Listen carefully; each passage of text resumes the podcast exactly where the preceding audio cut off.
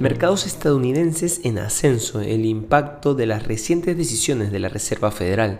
Inversiones al día llega gracias a New Road, tu mejor solución en inversiones. Contáctanos. Hoy, en el plano local, en el Perú y en el América se acordaron vender sus acciones en el GX y CEB a favor de Niagara Energy. Tradi acordó distribución de dividendos por 1.2 millones de dólares, lo que es un 0,072 dólares por acción. Bayer aprobó el préstamo con su casa matriz por 20 millones de soles, una tasa de 7,14% en un plazo de 92 días.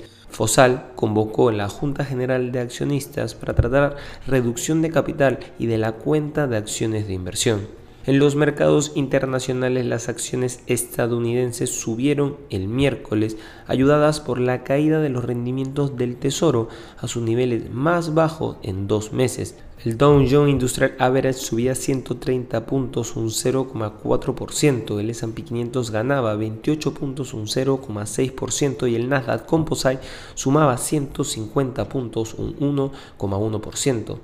El martes se publicaron las actas de la reunión del noviembre de la Reserva Federal que mostraron que los funcionarios acordaron adoptar un enfoque cauteloso a la hora de subir las tasas de interés estadounidenses en el futuro.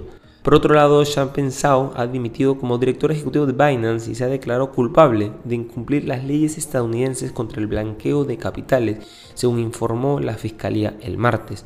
Binance también se declaró culpable de cargos penales relacionados con las leyes de blanqueo de capitales y sanciones, según las autoridades. Añaden que la empresa no informó de más de 100.000 transacciones sospechosas relacionadas con grupos terroristas, material de abuso sexual infantil y ataques de Roundshaw.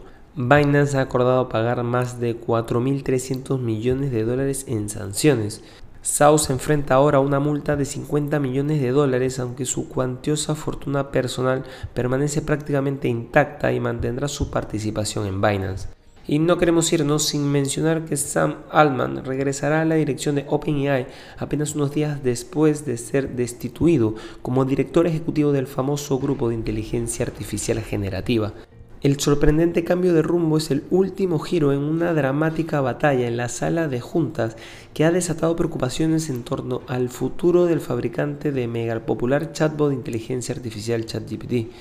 En una publicación en la red social X, OpenAI anunció que Altman, considerado por muchos una de las principales figuras en el debate mundial sobre el uso de la AI, volvería a la empresa.